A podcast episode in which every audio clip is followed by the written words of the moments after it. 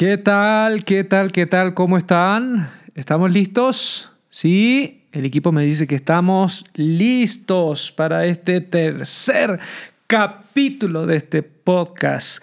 Carajillo. Café, pero con malicia. Oye, eh, les cuento que he estado con diagnosticado con una colitis. Eh, significa que, no, colitis no significa que, que, que, tengo una cola protuberante, porque si hay algo que no tengo de nacimiento, eso es algo que Dios me dio mucho cerebro, pero hay algo que no, no tengo de nacimiento. Pero no, la colitis es el colon que está inflamado y una de las cosas que tengo que evitar un poco es el café. Así que a mí que me gusta el café.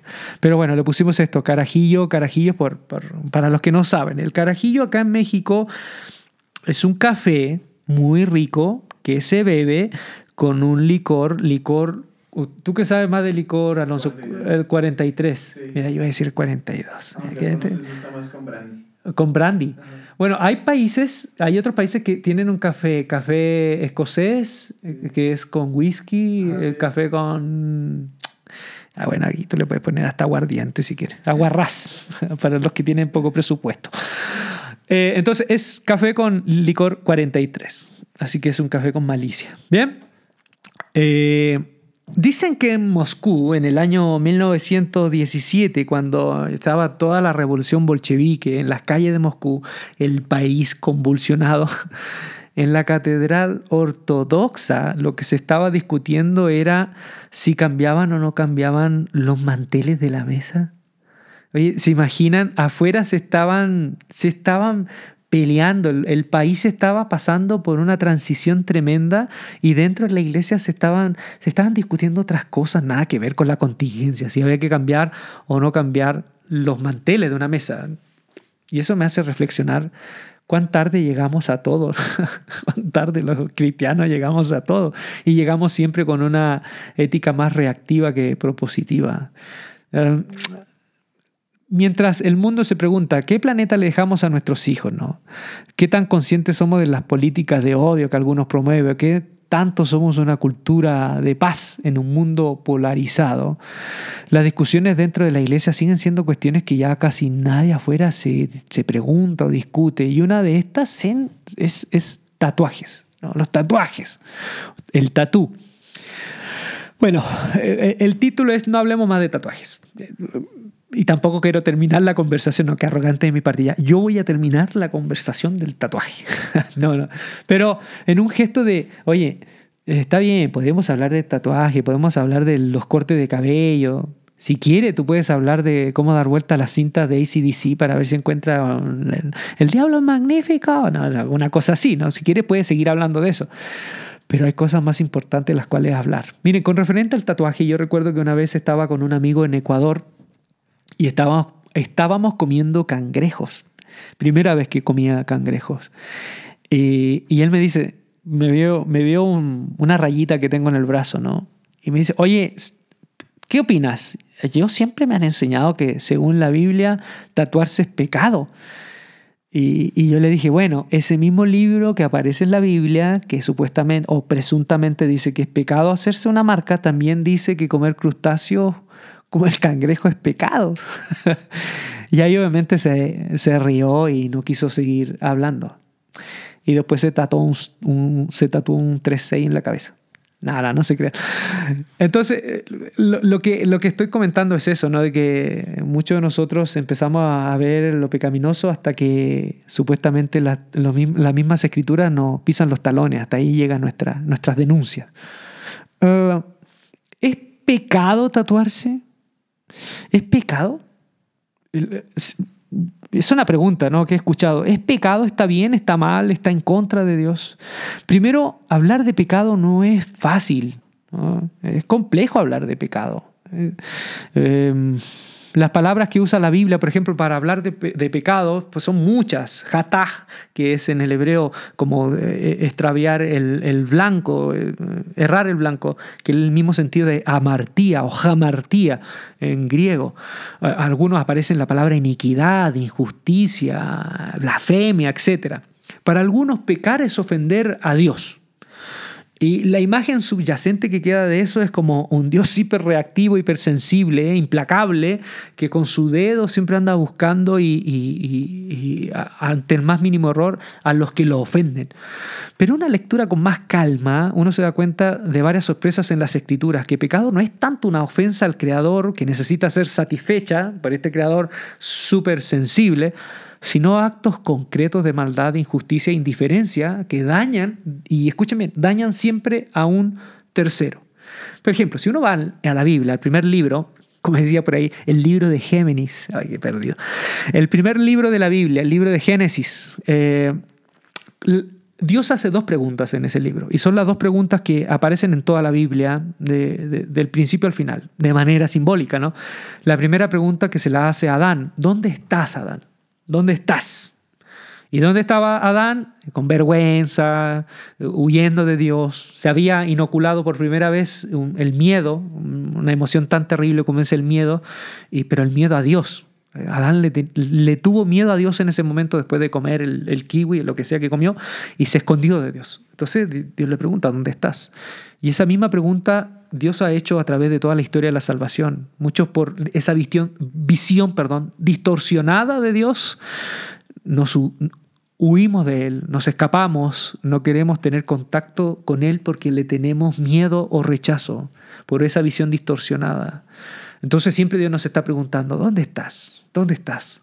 Pero la segunda pregunta que aparece en el Génesis se la preguntó al hijo de Adán, a Caín, y le preguntó, ¿dónde está tu hermano? Eh, ¿Dónde está tu hermano? Y aquí, por favor, puedo, puedo, ser, puedo cometer un error en lo que voy a decir, pero yo creo que estas dos preguntas son la misma pregunta. Eh, tiene que ver con la dimensión de estar apartado de Dios está vinculado profundamente de cuán apartado o cuán en contra estamos del otro. De hecho, cuando uno va a la Biblia, el 85% de las veces que Dios habla, no habla del mismo, no habla de su esencia, de su persona, sino habla de cómo debemos llevarnos unos a otros nuestras relaciones interpersonales. Es decir, si hacemos un conteo, una, proporción, una proporción matemática, eh, todas las veces que Dios habla, vemos que obviamente a Dios lo que más le interesa hablar es cómo nos llevamos entre nosotros. Y desde ahí es donde yo creo que se enmarca la idea del pecado. Por ejemplo, algunos dicen que debemos ser santos, ¿no? Que santo se propone la idea como de, separarse de lo inmundo, de lo pecaminoso. Y el libro, uno de los libros que más habla de la santidad ritual, es el libro de Levíticos. De ahí viene el, tema de los levitas, que eran estos, estos ayudantes de, los sacerdotes, también hijos de Aarón, que le ayudaban, que no levitaban, ¿no? que también es malo el chiste, pero sino que levitas porque y servían en el templo. Ahora, en el corazón de ese libro, de Levíticos, el capítulo 19 es el corazón de ese libro. Ahí aparece el sumo de lo que es santidad. Si tú vas al libro capítulo 19 de Levíticos, ya te leíste todo el libro, entendiste todo el libro. Y ahí aparece la idea de qué es santidad. Y si tú te das cuenta, lees el capítulo 19, claro, aparecen esas cosas de eh, cuidado con no vestirse con, cierta manera, cuidado con que no vas a poner a la cría del animal, eh, enjuagarla en este tipo de, leche, o cuidado con el corte de cabello, cuidado con bla, bla, bla, bla, bla, bla, la barba, los ojos, las cejas, etc. Cosas que uno dice, eso no tiene nada que ver conmigo. Pero si uno va al centro, por ejemplo, versículo 10 y 11 dice que cuando tú coseches, perdón, cuando tú, eh, sí, coseches la tierra, no debes cosechar toda la tierra. Debes dejar un, porcentaje de esa tierra no cosechada dedicada para los más pobres de la tierra, para aquellos que no tienen que comer y pasen por los sembrados y puedan también comer de eso que tú dejaste para ellos. Y eso es sumamente interesante, porque en todos los pueblos eh, del, mundo antiguo, del lejano oriente, del Oriente, perdón, Medio Oriente, en todos los pueblos tenían como costumbre dedicar a los dioses esa parte que no se cosechaba y se llevaba al templo y se dedicaba a los dioses. Pero Israel eh, propone otra cosa, esa parte que no se, que no se debe cosechar, de los, de los sembrados se debe dejar para los más pobres. En el versículo 10-12 dice, no roben, no mientan, no engañen a su prójimo, no juren en mi nombre, es decir, en el ámbito judicial, no perjudiquen a otro en, mi nombre. No explotes a tu prójimo en el versículo 13. No te quedes ni retrases el salario de tu trabajador. Fíjense, está hablando de santidad, ¿no? No retrases el salario de tu trabajador. En el versículo 14, el capítulo 19, que vuelvo a decir, es el corazón de la santidad, trata con respeto como a Dios al minusválido. Trata con el mismo respeto de Dios al minusválido. Versículo 15, si hay juicio y tú estás como juez, no favorezcas a nadie. Sé imparcial. Versículo 16, no hagas calumnia ni des falso testimonio de nadie, puedes perjudicarlo y poner su vida en peligro. Versículo 17, no alimentes el odio hacia tu hermano, habla las cosas antes de que crezca el odio. Versículo 18, no seas vengativo. Versículo 25, no sobreexplotarás la tierra. Es decir, el recurso natural de la tierra no puede ser sobreexplotado. Cada cierto tiempo se debe dejar descansar la tierra.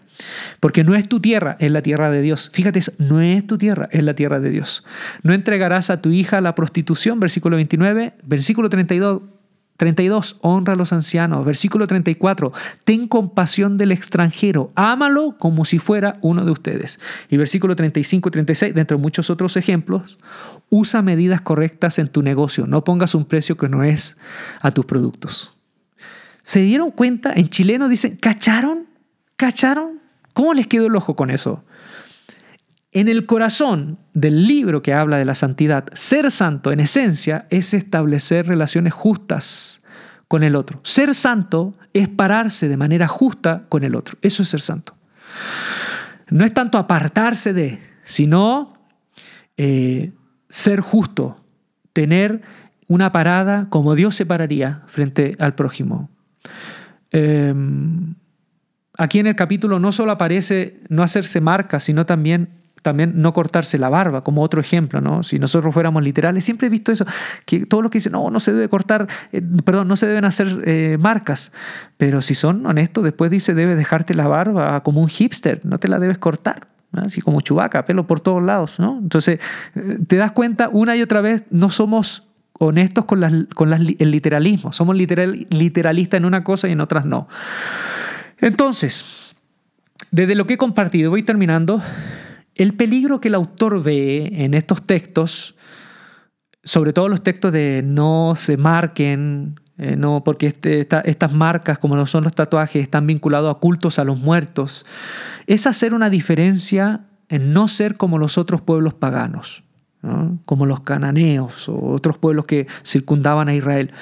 Porque si se dan cuenta, en todas estas normas humanitarias, las que acabamos de leer, son justamente prácticas, y escuchen bien, que los pueblos paganos no realizaban.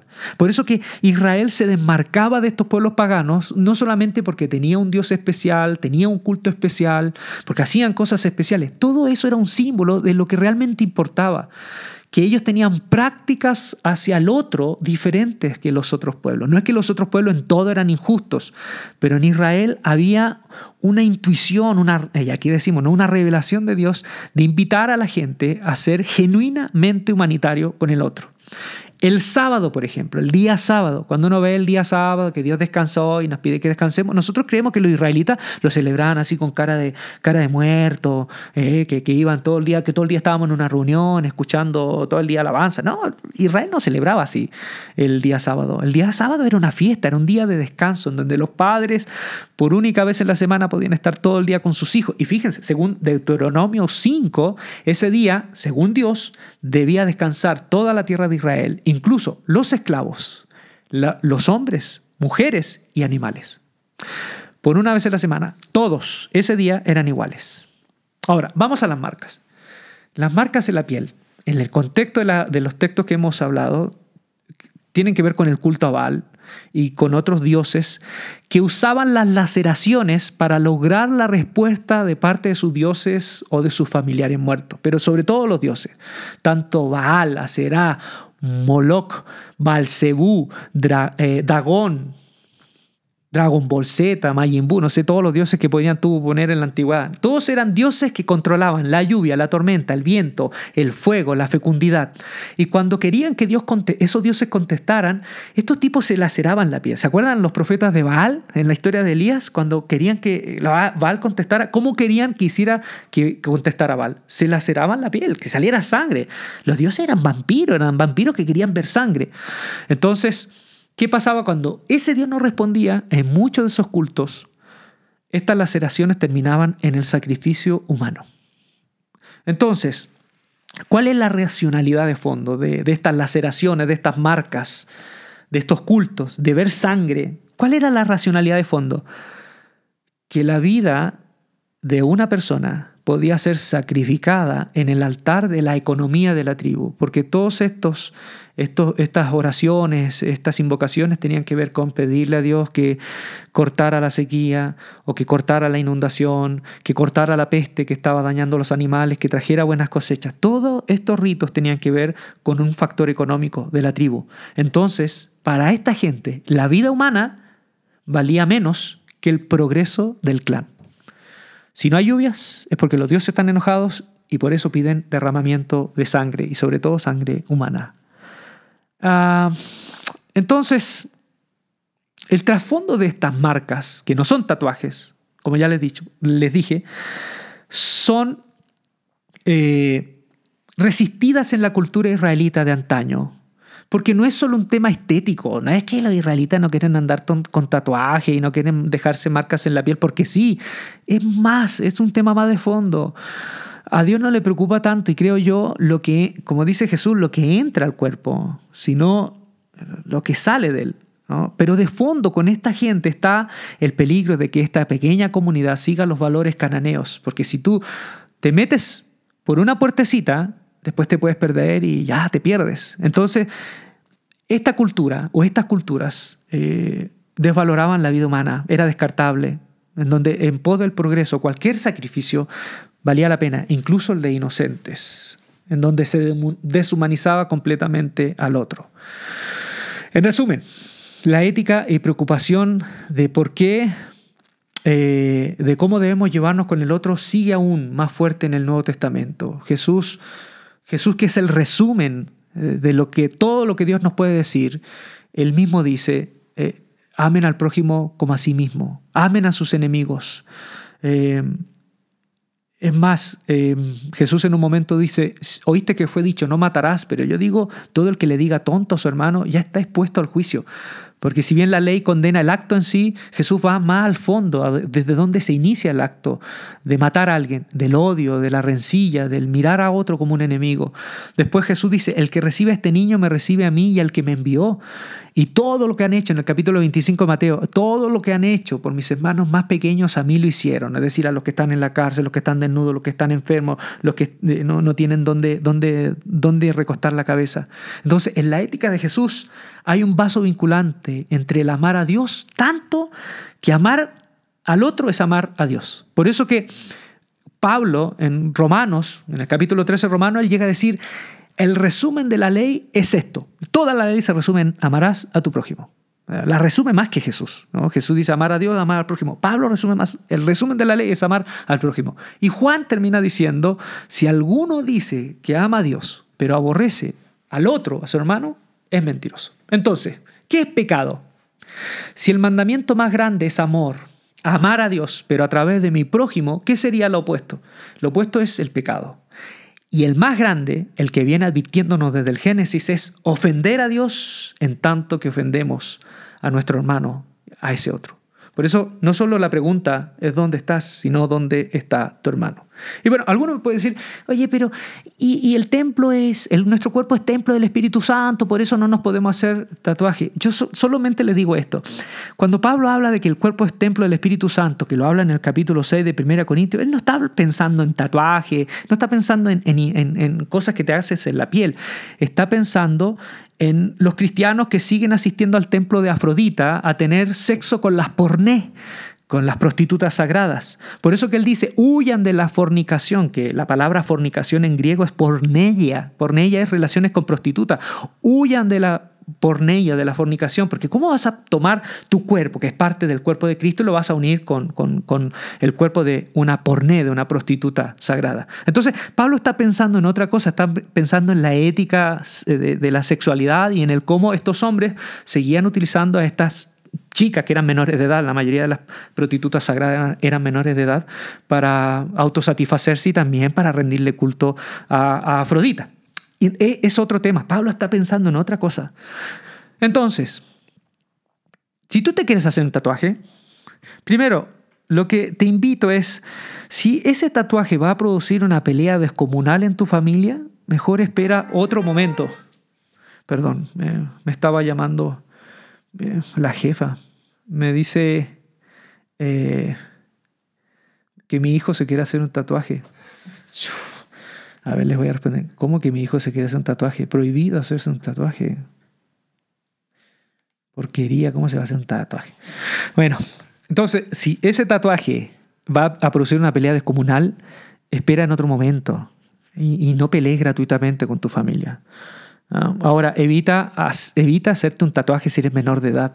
¿Saben que está comprobado que antes de los 25 años uno hace estupideces porque hay una parte del lóbulo prefrontal que no está desarrollada?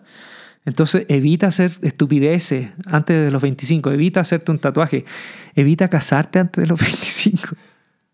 Porque puedes casarte y cometer un gran error porque tu cerebro no está completo, está descerebrado. Entonces, está descerebrado. Es tienes, no tienes un cerebro completo. Así que no te cases antes de los 25, no te hagas tatuaje.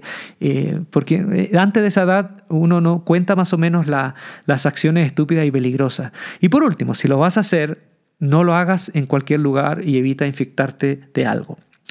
Y que si tiene o no una marca en el cuerpo, creo yo, perdónenme, si lo ofende, no importa para mí mucho. Yo creo que como cristianos la calidad de uno como seguidor de Jesús está en las marcas que dejamos en los demás y no tanto en las marcas que llevamos. ¿Qué les pareció? Me envían sus comentarios. Yo sé que hablo de mucho, tengo incontinencia verbal, me disculpan. Es el lado femenino en mí. No, qué, terrible, ¿no? No, no, no. Hay hombres que hablan mucho, ¿no? Pero sí, yo tengo una prima que habla demasiado. Mi, mi, tío, recuerdo cuando era joven, ella hablaba dos horas, dos horas, y, y con cuentas de telefónicas en ese tiempo monumentales. Y él le dijo, ¿sabes qué?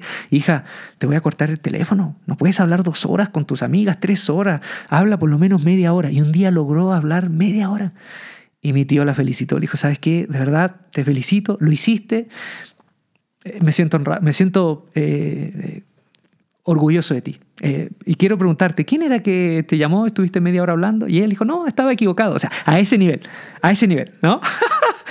bueno, me escriben sus comentarios. ¿Qué les parece?